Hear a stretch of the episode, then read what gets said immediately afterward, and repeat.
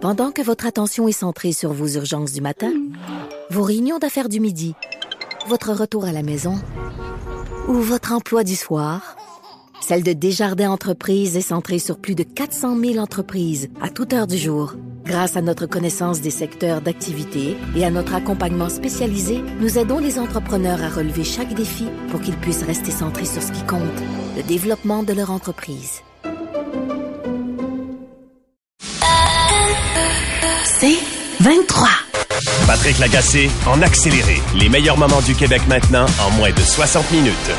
On a eu un débat sur les toilettes mixtes au Québec dans les écoles il y a quelques temps parce que ben il y a des écoles qui ont créé des salles de bain que garçons et filles peuvent utiliser. Et ces toilettes-là sont souvent assimilées aux enjeux autour des adolescents trans, pas toujours, mais ça arrive. Le raisonnement dans ces cas-là, c'est que ben on préfère ne pas forcer un élève trans à choisir la toilette où il doit aller. Dans le cas de l'école Iberville, c'est euh, dans euh, l'Abitibi-Témiscamingue, c'était pas ça le but de créer une toilette non genrée, euh, toilette dans lesquelles les ados, les adolescents et les adolescentes peuvent aller. Ça a causé une controverse. Le ministre de l'Éducation, Bernard Drinville, s'en est mêlé. Il a dit non, on veut pas aller là, pas de toilettes mixtes.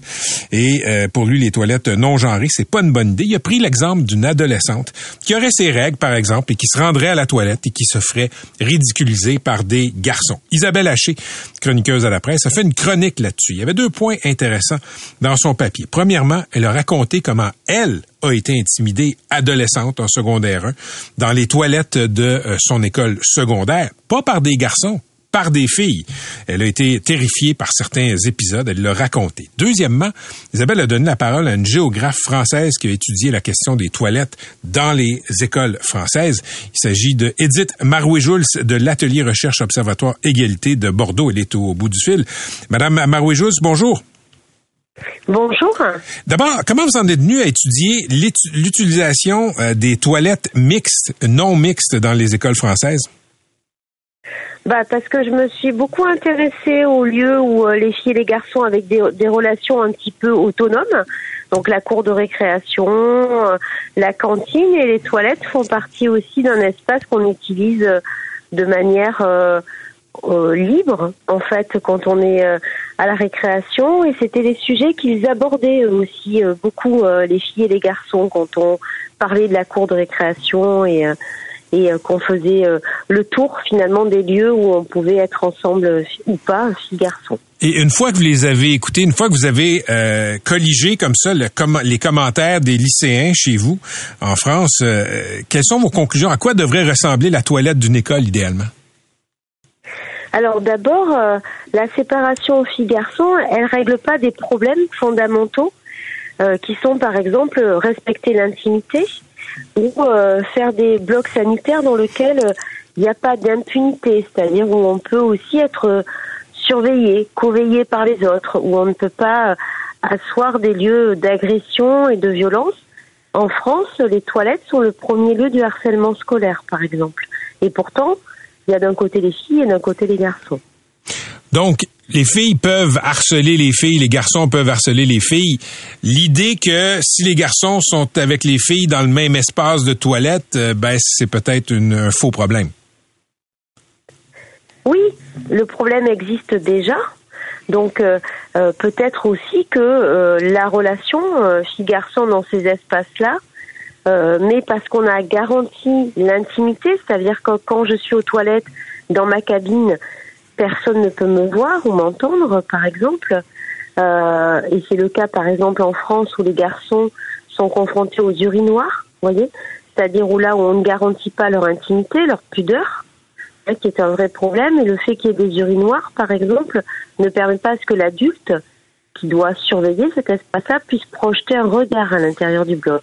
Donc c'est déjà neutraliser, penser à ce que chacun et chacune ait une expérience intime et en même temps que l'adulte puisse surveiller cette, ce lieu-là aussi. Hein, Qu'est-ce qui s'y passe vraiment dans les toilettes, dans les, dans les blocs sanitaires? Parce que si je comprends bien, en France, la façon dont la plupart des toilettes dans les écoles sont, sont aménagées, quoi, les, les surveillants adultes n'y ont pas accès. Oui, oui, ils n'y ont pas accès. C'est un lieu qui est caché au regard.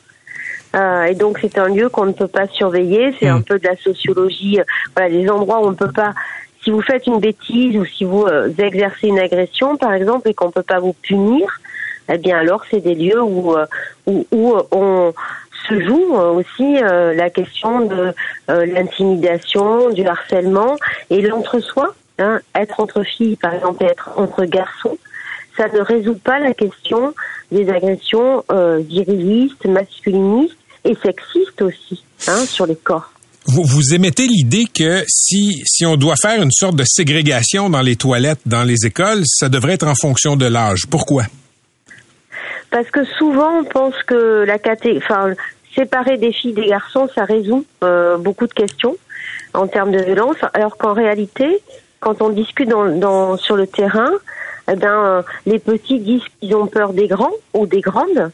Et peut-être qu'on peut penser aussi que euh, quand on a 6 ans, ben c'est pas pareil que quand on a 11 ans, par exemple. Quand on a 12 ans, c'est pas pareil que quand on a 15 ans. Hmm. Et que le groupe de pères, la puberté, elle se joue sur une classe d'âge plus que sur une classe de sexe, finalement, être une fille ou être un garçon. Et que ce qui est important, c'est de partager cette expérience-là ensemble. Et parce que c'est aussi des témoignages sur le terrain, oui, effectivement. Parlez-moi. Parlez-moi, euh, Madame Marouet-Jules, de l'importance d'avoir des séparateurs, des murets qui sont intégraux, là, qui n'ont pas de dégagement, disons, au pied. Oui, bien sûr, parce que euh, c'est aussi la peur d'être regardé, euh, ou parce qu'on peut pas surveiller de glisser le téléphone, par exemple, vous voyez, Mmh, sous le la cabine, euh, et le fait d'être, euh, une expérience aussi qu'on a adulte. hein. nous, quand on va aux toilettes, chez nous, ou dans des espaces professionnels, on est bien fermé dans notre cabine. Et c'est ça qui, est- qui est intéressant parce que les, jeunes, les enfants disent qu'ils ont peur d'être vus, d'être entendus. Donc, euh, ce qu'on doit préserver, c'est vraiment l'intimité sur l'expérience euh, d'aller aux toilettes, en fait. Dites-moi, est-ce qu'en France, la question de ces toilettes non genrées, mixtes dans les écoles, est-ce que ça provoque des controverses? Alors oui, comme partout euh, dans le monde, je pense que ce qui est intéressant, c'est de revenir sur des notions de bon sens, encore une fois, ou en tout cas de, de quand on fait la démonstration que finalement euh, c'est une expérience comme une autre, aller aux toilettes. Hein, et que et que déjà la question qu'on doit se poser, c'est aussi la question de la non-mixité, c'est-à-dire qu'est-ce qu'est-ce qu'une société qui sépare euh, les filles et les garçons, euh, les corps physiques et des corps sociaux dès 6 ans, par exemple? Qu'est-ce qui se cache derrière ça? Qu'est-ce qui se cache derrière ça? Qu'est-ce qui se cache derrière séparer euh, des blocs sanitaires? À la fois pour les enfants, mais pour les adultes. Ça veut dire que toutes les petites filles doivent avoir- peur de tous les garçons, de tous les petits garçons Que les garçons sont un danger pour elles Ben non. En fait, ça condamne les garçons à être des agresseurs et, et ça condamne aussi les filles à avoir peur toute leur vie, alors qu'en réalité, c'est une expérience humaine comme une autre. Et que être ensemble, c'est apprendre la citoyenneté, apprendre à faire attention aussi à l'autre. Euh, c'est aussi gérer le conflit dans ces espaces-là. Hein. Les toilettes, c'est les toilettes, c'est pas des lieux de sociabilité. Après, on se parle, on mange ensemble, on rit ensemble dans la cour de récréation. Mais les toilettes, ça ne doit pas être un lieu où on a peur déjà. Hmm. Vous voyez ce que je veux dire? Très Très intéressant. important. Merci d'avoir été avec nous. Merci à vous. Bonne journée. Oui, bonne journée. Au revoir. C'était Edith Marouet-Jules, qui est géographe, donc elle étudie Conseil des écoles euh, françaises sur l'aménagement de toilettes non mixtes. Je vous le dis, moi, cet enjeu-là me, me dépasse un peu. Euh, les écoles qui ont tenté, là, qui ont cette idée d'avoir des toilettes non mixtes, euh, je vois pas c'est quoi le problème. Je vais vous raconter une anecdote. Ce matin, Griffintown, je suis allé euh, chercher un café dans une boulangerie, la boîte à pain. Les salue, ils sont pognés dans les travaux.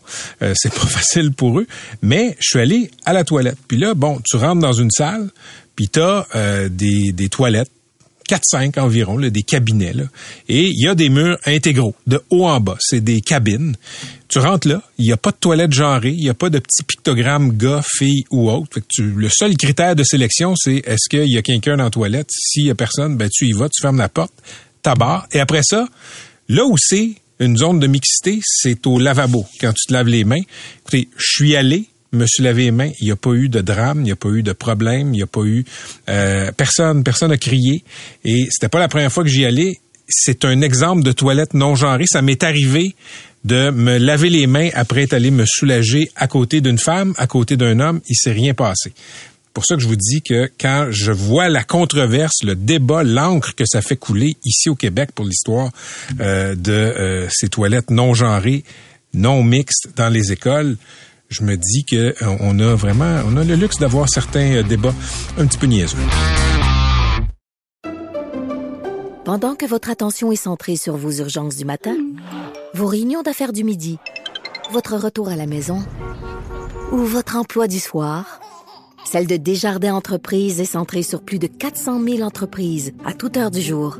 Grâce à notre connaissance des secteurs d'activité et à notre accompagnement spécialisé, nous aidons les entrepreneurs à relever chaque défi pour qu'ils puissent rester centrés sur ce qui compte, le développement de leur entreprise.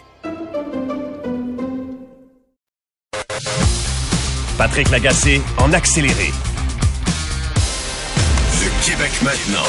A dramatic announcement from Canadian Prime Minister Justin Trudeau has sparked a diplomatic row with India. Canada's Prime Minister says the country's sovereignty is at stake. Let us remain calm. Der kanadische Ministerpräsident Justin Trudeau teilte am Dienstag. De son côté, l'Inde qualifie les accusations canadiennes d'absurdes et reproche à Ottawa de fermer les yeux sur ce qu'elle appelle le terrorisme sikh. C'est une histoire qui a fait le tour du monde. Le premier ministre Trudeau, lundi, a lancé une véritable bombe diplomatique à la Chambre des communes. Il a annoncé aux parlementaires et aux Canadiens que selon des informations jugées crédibles par les services de renseignement canadiens, ben, l'Inde aurait été impliqué dans l'assassinat d'un citoyen canadien de confession sikh. Ça s'est passé en Colombie-Britannique au mois de juin. Hardeep Singh Nijjar, 45 ans, militait ouvertement pour la création d'un État indépendant sikh en Inde. Évidemment, en Inde, euh, on assimile ce genre de militantisme à du terrorisme. Donc, le premier ministre a dénoncé cet assassinat, le qualifiant d'atteinte à la souveraineté canadienne. Les relations Canada-Inde étaient déjà froides. Disons qu'elles sont déjà, désormais au point neutre. Richard Fadden a été patron du Service canadien de renseignement de sécurité, le SCRS. Il a également été conseiller à la sécurité nationale auprès des premiers ministres Trudeau et Harper. Je suis content de l'accueillir à cette émission. Monsieur Fadden, bonjour. Bonjour. D'abord, expliquez-nous un peu les coulisses d'une décision semblable. Comment est-ce que cette information euh, explosive atterrit sur le bureau d'un premier ministre canadien? Mais c'est un processus assez complexe. Euh, le SCRS euh, ferait la connecte d'informations utilisant son mandat, euh, l'utilisation de sources, l'utilisation euh, de, d'interception. Euh, la police, la GRC ferait la même chose dans, la, dans le contexte de, de son enquête criminelle. Et euh, probablement un ou deux autres agences canadiennes orienteraient euh, toutes ces informations-là vers le conseil privé. Euh, et probablement le conseil privé écrirait une note consolidée mettant tout ça dans un contexte et ça aboutirait probablement chez le premier ministre. Euh, les premiers ministres ont tendance à avoir un seuil assez élevé avant d'accepter les renseignements comme justification pour une action. Alors, si j'avais deviné, je dirais qu'il y aurait eu quelques réunions entre le PM, son personnel et le personnel du SRS et la GRC pour pouvoir vérifier dans la mesure du possible, la, vérité des informations. Est-ce que, M. Fadden, le premier ministre du Canada, sait par quels moyens on a obtenu quelles informations dans un cas semblable? Généralement, on n'informe pas les ministres de la méthode, méthodologie. Mais dans un cas semblable où c'est très, très important, on lui aurait probablement donné au moins une indication partielle. Par exemple, on lui aurait peut-être dit information ou data X vient d'une interception téléphonique. téléphonique. L'information Y vient d'une source qu'on a là depuis quelques années. On évite vraiment de donner des détails parce qu'on ne veut pas mettre les ministres dans, dans une situation où ils doivent dévoiler ce genre de choses. Ça, ça, je comprends ça, M. Fadden, qu'on en dit peut-être le moins possible, mais moi, si je suis premier ministre du Canada, et que je dois me lever en chambre pour saccager mes relations avec un pays important comme l'Inde, si on me dit qu'il y a un enregistrement, il me semble que mon réflexe, c'est de dire je veux entendre l'enregistrement. Peut-être. Vous avez probablement raison. Euh, on, aurait peut-être dit Euh, Est-ce qu'on peut vous donner une version écrite? Et on vous assure que c'est exactement la même chose. En bout de ligne, si le premier ministre insiste, il peut avoir accès. La seule, le seul élément complexe, c'est dans, euh, en ce qui concerne les policiers. Les policiers ne sont pas euh, assujettis à la direction ministérielle. Alors, s'ils ne veulent vraiment pas, dans le contexte d'une enquête criminelle, ils sont pas obligés de le faire. Mais je dirais que, en bout de ligne, le SRS aurait probablement accès à peu près tout et ce sont eux qui lui auraient donné des informations. Monsieur Fadden, vous avez été euh, patron du Service canadien de renseignement de sécurité. Vous avez conseillé deux premiers ministres. Quand une information semblable est présentée à la Chambre des communes par le premier ministre Trudeau, dites-nous donc à quel pourcentage de certitude est-ce que euh, un conseiller à la sécurité nationale se trouve quant à la véracité de l'information? Dans, dans le contexte actuel, je dirais que 90 plus. Euh, il faut être.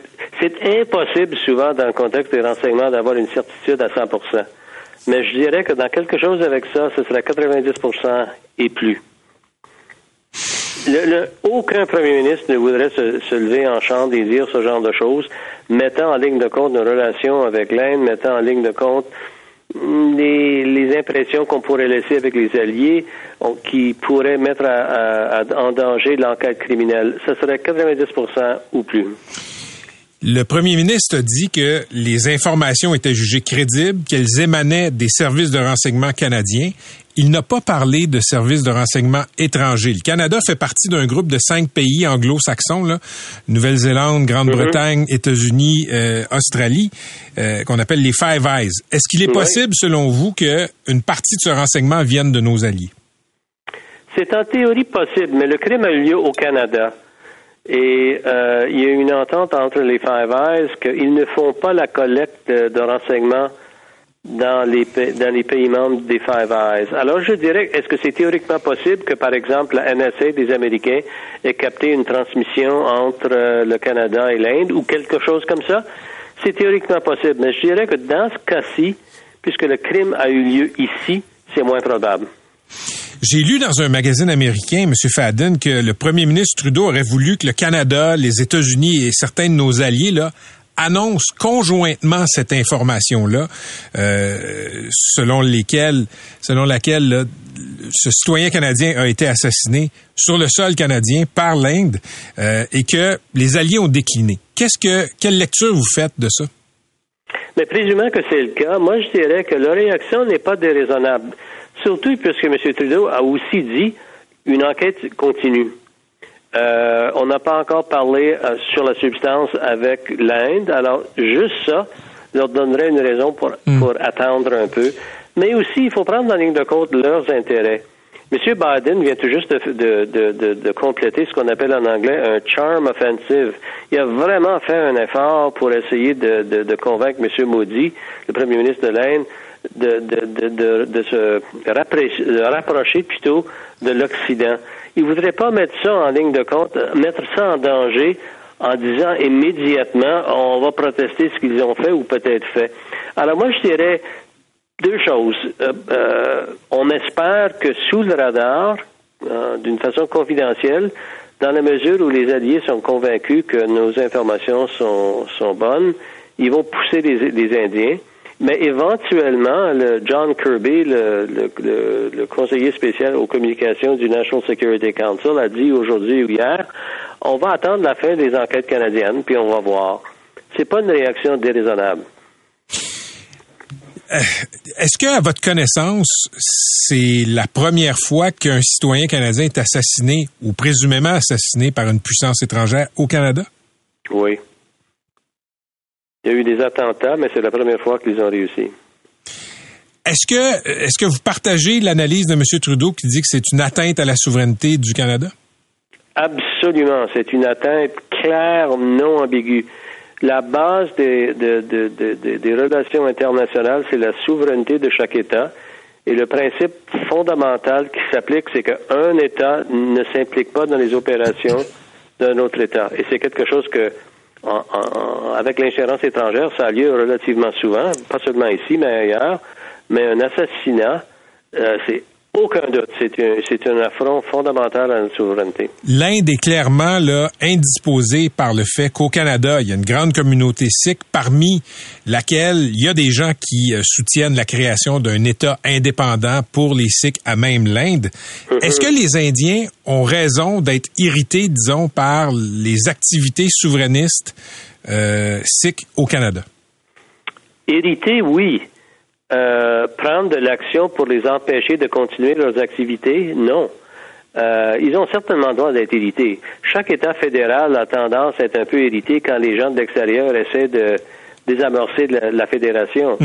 Euh, mais les Sikhs au Canada ont des droits constitutionnels, ils ont le droit de protester. Mais ils doivent le faire sans violer la loi antiterroriste qui interdit, par exemple, la collecte de, de l'argent au Canada pour promouvoir du terrorisme en Inde, qui, qui interdit le transport de gens au Canada vers l'Inde pour euh, participer à des, des, activités terroristes. À ma connaissance, quand j'étais dans, dans, toujours au travail, on frôlait les limites de la loi.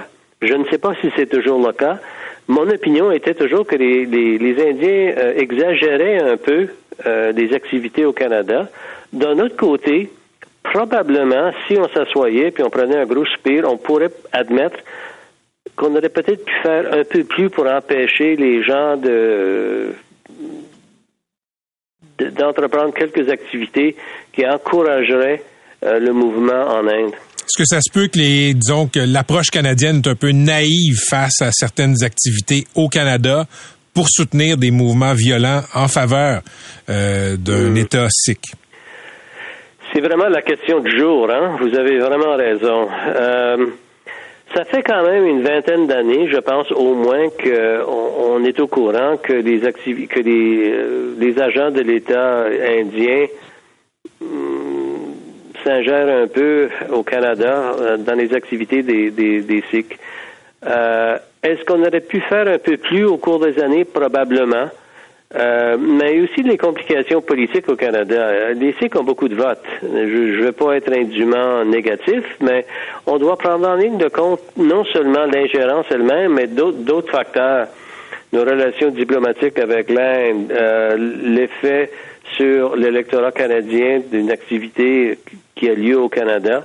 Alors moi, je, je suis pas sûr que je dirais naïf, mais je dirais on aurait certainement pu faire un peu plus. Et on devrait en faire plus maintenant parce que clairement, c'est un autre exemple de l'ingérence étrangère euh, au Canada que euh, Mme le juge euh, Hogg de, la Cour d'appel du Québec a pour mandat d'examiner. Ça n'inclut pas ce genre de choses dont on parle maintenant, mais j'espère qu'éventuellement, on va pouvoir avoir soit une indication générale de qu'est-ce qui s'est passé ou une autre commission d'enquête. Mais si je peux ajouter, il y a beaucoup de gens qui semblent penser qu'éventuellement, on va avoir un procès criminel au Canada. Je ne pense pas que ça va avoir lieu. Simplement parce que les, policiers ne pourront pas ramasser suffisamment d'informations pour justifier ce genre de choses. Alors, je pense que si on a cette conversation, par exemple, au mois de novembre, vous allez me demander, mais où est l'information pour les Canadiens? Puis je vais devoir dire, il n'y en a pas assez qu'on peut euh, émettre au public et c'est simplement la façon qu'on doit euh, continuer les relations internationales. Toujours très intéressant de, de parler avec vous sur ces sujets-là. Merci d'avoir été avec nous, M. Fadden. Pas du tout. Bonne soirée. Donc, euh, Richard Fadden a été patron du SCRS, également conseiller de la sécurité nationale auprès des premiers ministres Trudeau et Harper. Patrick Lagacé en accéléré. Les signalements de cyberintimidation et de sextorsion chez les adolescents ont connu une hausse de 150% dans les six derniers mois, selon un rapport de l'organisme canadien CyberAide. On reçoit aujourd'hui Chloé Anne Touma. Elle est rédactrice en chef du magazine C'est Sciences qui s'intéresse aux impacts des technologies sur les jeunes. Madame Touma, bonjour. Ben bonsoir. Euh, merci de m'inviter puis de me recevoir. Eh bien, grand plaisir, grand plaisir. Merci d'être là. D'abord, euh, éclabissons les termes. C'est quoi la cyberintimidation et c'est quoi la sextorsion? Donc ça, c'est une très bonne question, mais c'est certain que la, la cyberintimidation, ben ça, ça, peut en mener large. Là, on parle aussi de cyberharcèlement. Moi, j'ai demandé à des experts. Ça a l'air que c'est pas mal la même chose. C'est un synonyme, mais évidemment, il y a différentes formes. Hein. On peut parler mmh. euh, de d'insultes répétées. Ça peut aller de d'homophobie. Euh, on, on, le voit en, en ce moment beaucoup euh, au racisme, etc. Euh, ça peut être des, des groupes privés euh, en ligne, de chat privés aussi. Donc, ça peut être aussi des insultes privées, des textos, du harcèlement euh, qui est répétitif.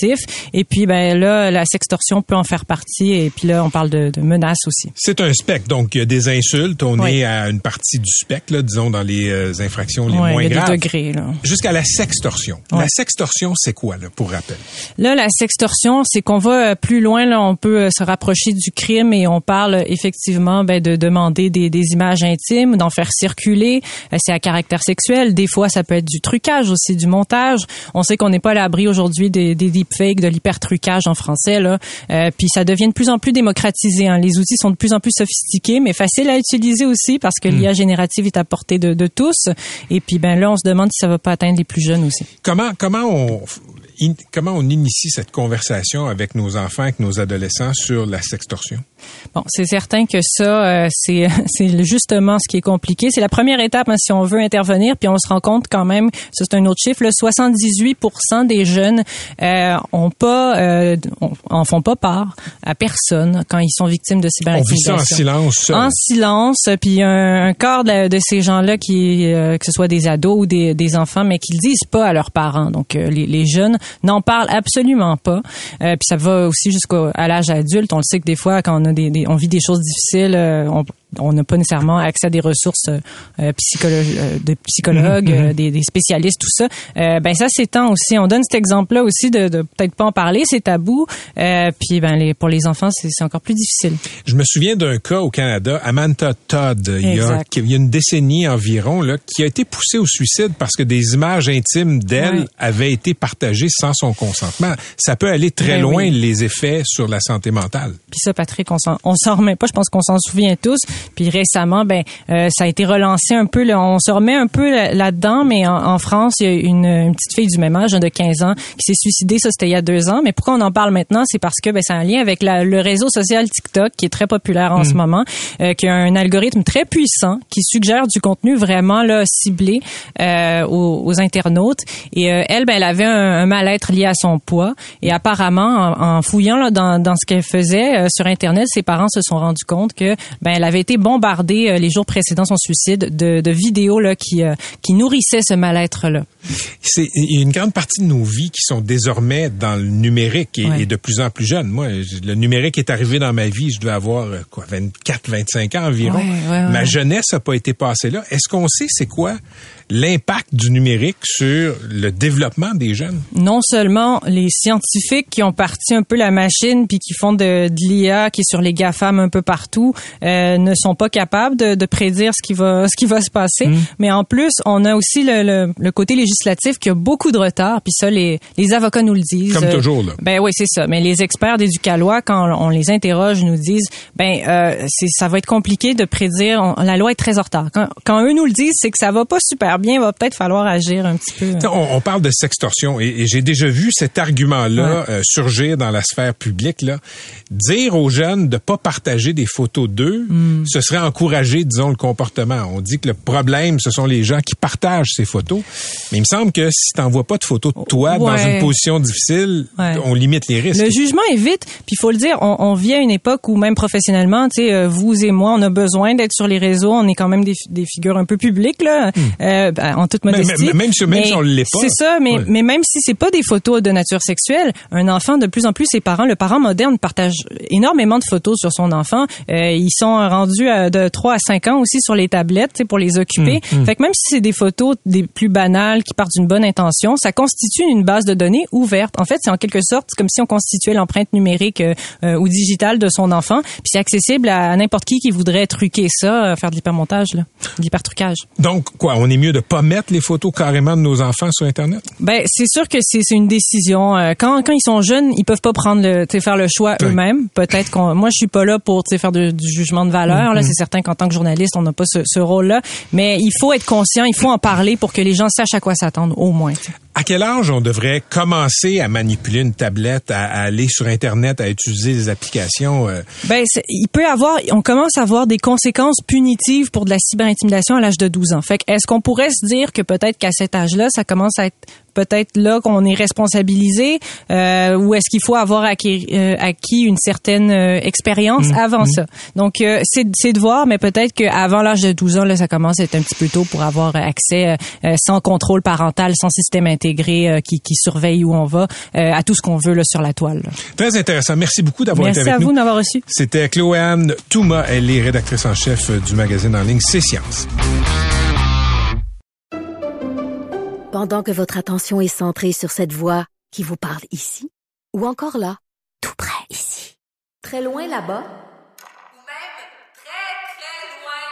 Celle de Desjardins Entreprises est centrée sur plus de 400 000 entreprises partout autour de vous. Depuis plus de 120 ans, nos équipes dédiées accompagnent les entrepreneurs d'ici à chaque étape pour qu'ils puissent rester centrés sur ce qui compte, la croissance de leur entreprise.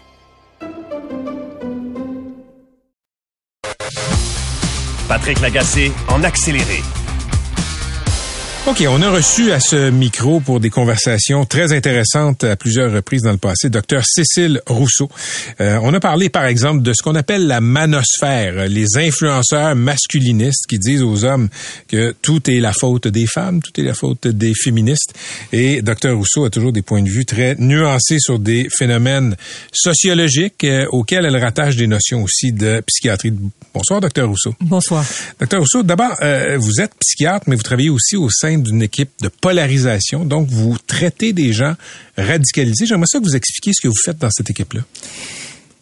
C'est ça, je pense que ce qui est important, c'est de voir que la, la question de l'extrémisme violent, donc des gens qui vont euh, souvent être désespérés, et le désespoir, ça peut amener à la rage, Mm. hein, au fait de dire, euh, je pense que je veux exterminer l'humanité, je pense que je me sens pas bien là, puis je vais amener d'autres personnes avec moi.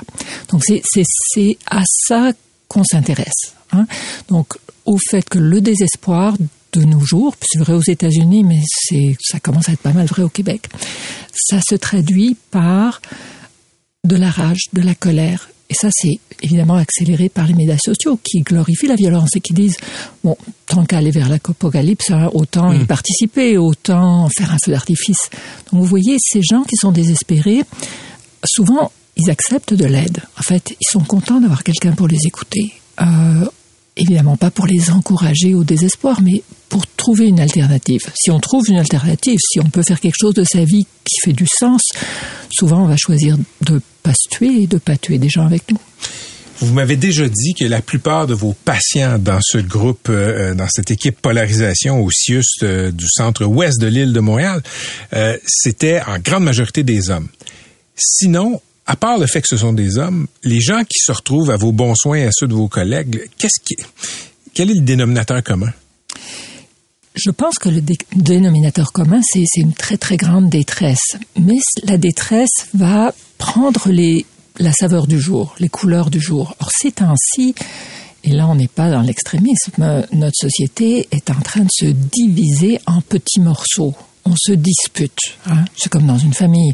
Quand est-ce qu'on commence à se disputer pour toutes sortes de raisons? Alors on se dispute homme-femme à cause du genre, on se dispute par rapport à la question de la transphobie, de l'homophobie, de l'identité de genre, on se dispute par rapport à la question de la religion, de la laïcité, de la langue, euh, de l'orientation politique, euh, extrême droite, extrême gauche, entre les deux. Est-ce que notre démocratie a toujours lieu d'être? Donc vous voyez, les raisons de dispute ces temps-ci sont multiples. Nous, on retrouve tout ça et aussi des gens qui disent tout ça se fait aucun sens et on est nihiliste. Je, je voyais des gens très impliqués dans la lutte aux, aux mesures sanitaires, des gens qui étaient aussi dans les théories du complot, là, en manifestant.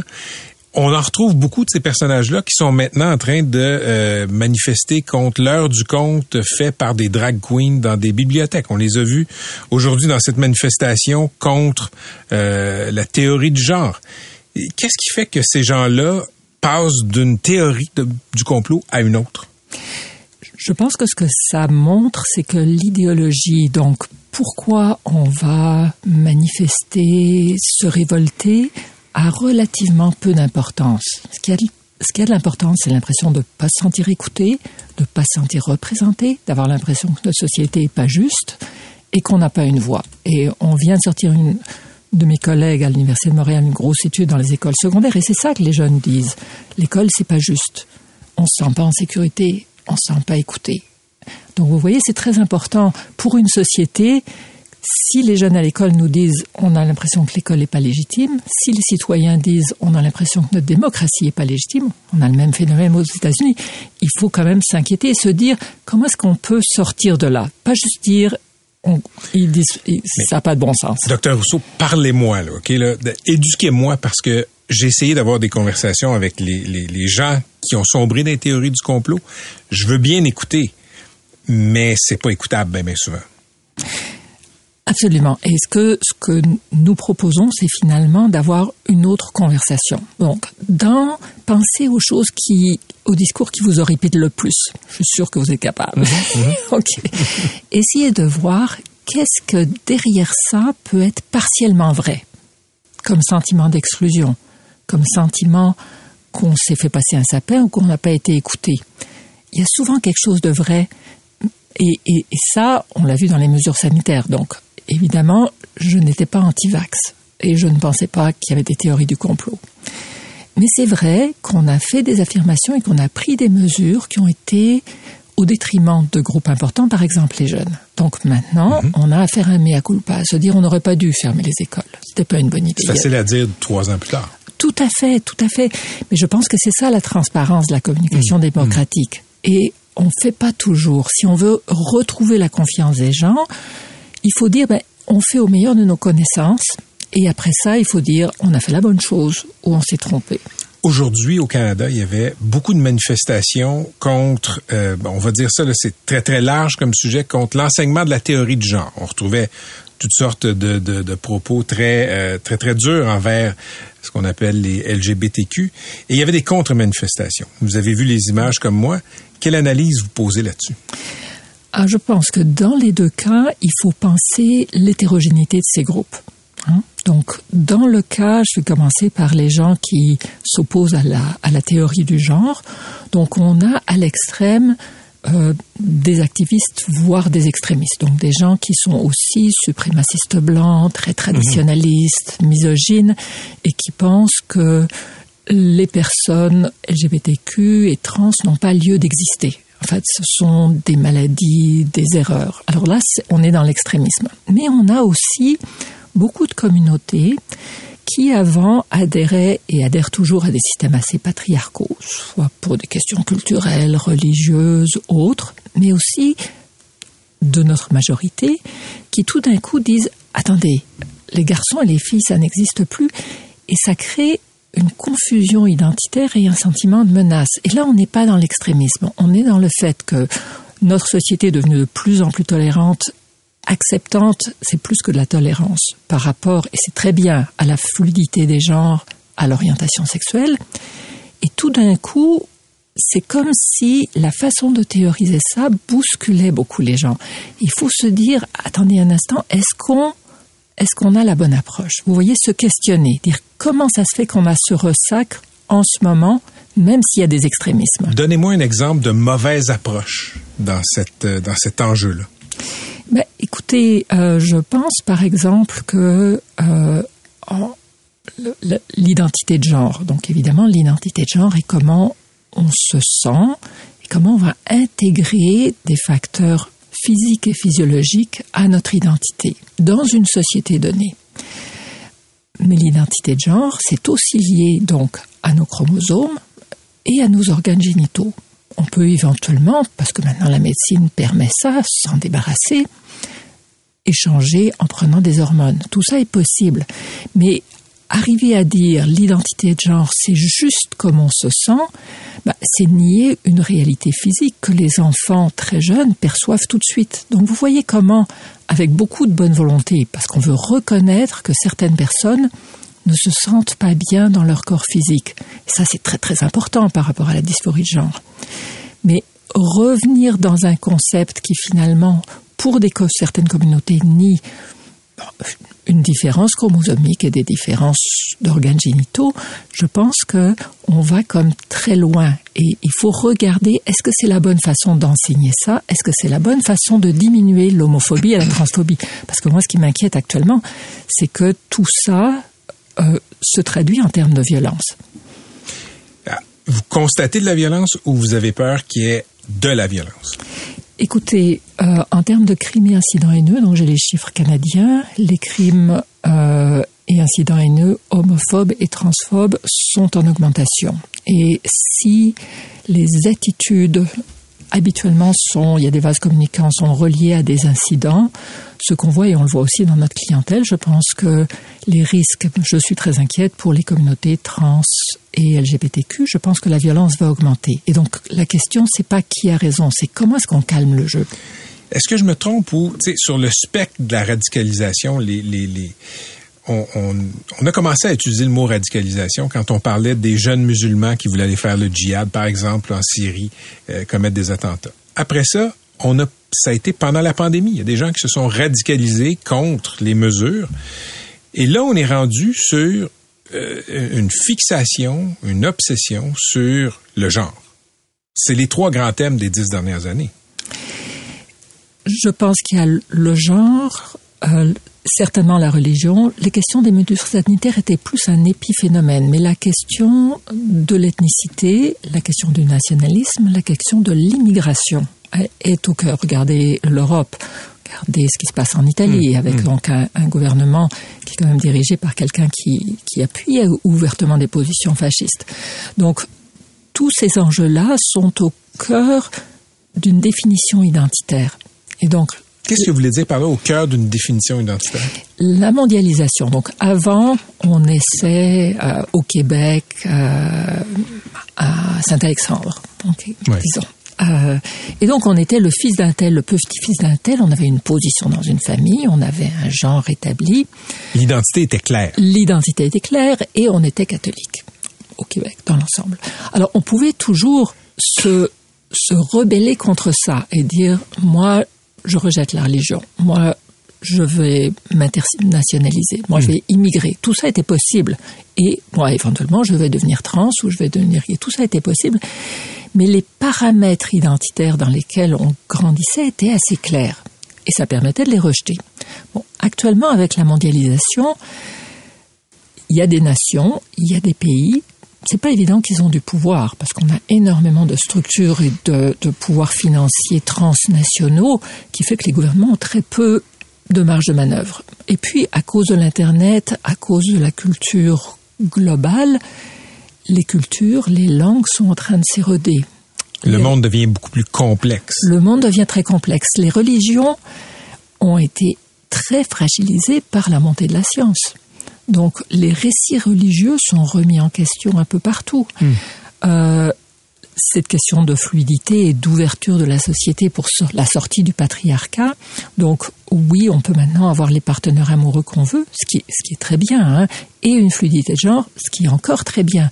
Mais vous voyez comment tout d'un coup, tous les repères et les ancrages sont fragilisés. Or, ce que les études nous disent, ça depuis longtemps et bien avant les phénomènes actuels, c'est que quand on a une identité trop fragile, eh bien, on risque de ressentir de l'agressivité et, et de s'affirmer contre des autres pour hmm. se bâtir une identité. Donc, la violence et la fragilité identitaire, c'est bien établi. Je pense qu'actuellement, il faut dire est-ce que est-ce qu'on n'a pas besoin le regarde en termes de modèles, de modèles masculins entre autres, mais aussi de modèles féminins. Regardez Barbie, euh, c'est quand même euh, un peu des paradoxes. Il y a eu un gros ressac d'ailleurs, gros, euh, beaucoup de gens qui n'ont pas aimé ce film-là. Mais complètement, c'est un peu comme si tout d'un coup on avait besoin de retourner à des stéréotypes de genre, tout en disant qu'on les critique.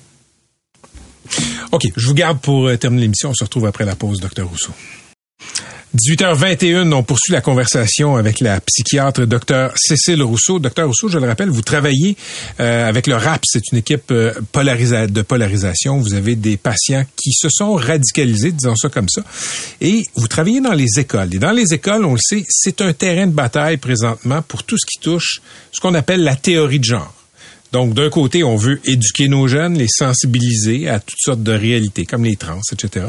Et de l'autre, il y a des parents, il y a des éléments qui résistent à ce qu'on parle de ça à l'école. Qu'est-ce que vous constatez?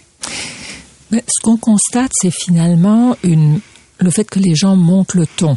Euh, des deux côtés, plutôt que de se dire qu'est-ce qui, dans ma façon d'éduquer les jeunes, dérange, on fait plus de la même chose, ça c'est problématique deux côtés des parents, ce qu'on voit, c'est beaucoup de communautés qui disent nous, ça nous dérange parce que ce que vous dites au sujet de l'orientation, etc., pour nous, entre autres, quand on pense aux questions religieuses, aussi bien chez les catholiques que des juifs, que des musulmans, que d'autres, c'est péché, c'est contre nature. Donc, il ne s'agit pas d'endosser ces phénomènes-là, mais de comprendre qu'on dérange profondément des communautés et que ça va, autant ça va c'est ainsi nourrir l'homophobie, la transphobie, autant ça va nourrir aussi l'islamophobie, l'antisémitisme, etc.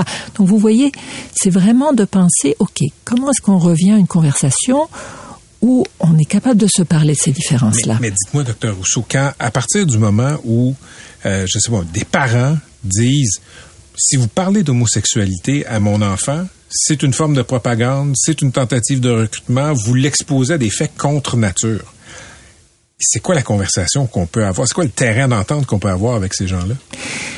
Je pense, et en fait c'est un peu notre position, qu'on peut se dire, actuellement on a gagné des degrés de liberté, aussi bien au niveau des femmes et des hommes, dans le sens que les femmes peuvent faire tout ce que les hommes faisaient avant, mmh. donc ça c'est bien, qu'au niveau de l'orientation et de l'identité sexuelle.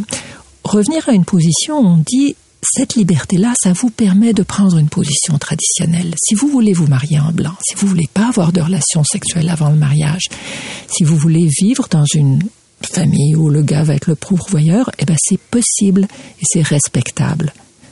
Si vous voulez un polyamour, si vous voulez une autre configuration etc. C'est aussi possible. Et je pense que là, les leaders religieux vont soutenir cette idée que le respect de l'autre, on n'est pas forcé d'être d'accord avec l'autre, mais que le respect de l'autre est essentiel et que la violence envers l'autre n'est pas possible. Mais attention, des deux côtés, on a des positions qui vont qui vont pas vouloir ça. À l'inverse, justement, là, pour, pour, pour ce qui est des gens qui font de la sensibilisation pour la diversité de genre, etc., est-ce qu'il y a des approches qui devrait être oublié, disons, dans la communication? Je crois que oui. Je crois qu'il faut sortir d'un mode prescriptif. Qu'est-ce que vous voulez dire? Un, mode où on dit aux jeunes quoi faire et quoi penser. Ce que les jeunes dans les écoles secondaires nous disent, c'est ras-le-bol.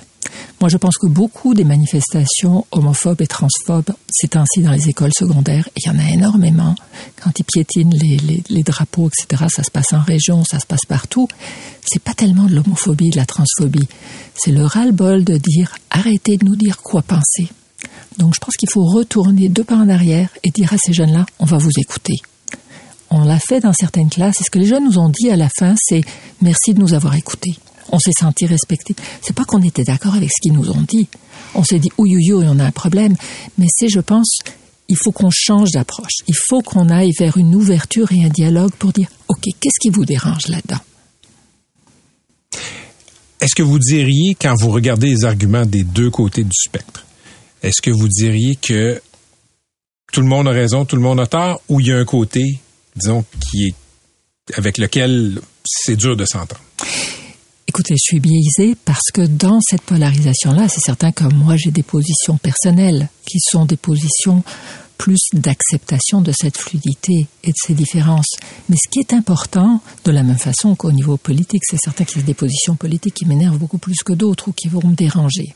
Mais ce qui me paraît important, c'est d'aller au-delà de notre désaccord et de dire qu'est-ce qui dit cet autre-là? Et est-ce qu'on peut coexister? Parce que pour l'instant, tout le monde monte le ton et ça marche pas. Vous êtes une optimiste quand même, docteur Rousseau, parce que vous semblez penser que, constater plutôt, que tout le monde peut trouver un terrain d'entente. Je crois qu'on a historiquement été capable de vivre avec des désaccords profonds euh, dans nos sociétés et dans nos écoles, euh, autour de la question de la langue, autour de etc. La religion. Absolument, absolument. Et, donc on, a un, historique de, survivre à nos désaccords. Alors moi la question que je pose c'est pourquoi on n'est pas capable en ce moment? Et je pense que c'est au-delà des sujets de dispute. Intéressant. On va vous réinviter. Merci. Vous êtes euh, avec beaucoup de douceur la voix d'une d'une certaine lucidité et d'une certaine raison. Merci beaucoup, docteur Rousseau. Docteur Cécile Rousseau, médecin euh, psychiatre. Toujours intéressant de parler avec vous. On se retrouve demain, 15 h. Merci d'avoir été là. Patrick Lagacé, en accéléré. C'est 23. Pendant que votre attention est centrée sur vos urgences du matin, vos réunions d'affaires du midi, votre retour à la maison ou votre emploi du soir, celle de Desjardins Entreprises est centrée sur plus de 400 000 entreprises à toute heure du jour. Grâce à notre connaissance des secteurs d'activité et à notre accompagnement spécialisé, nous aidons les entrepreneurs à relever chaque défi pour qu'ils puissent rester centrés sur ce qui compte, le développement de leur entreprise.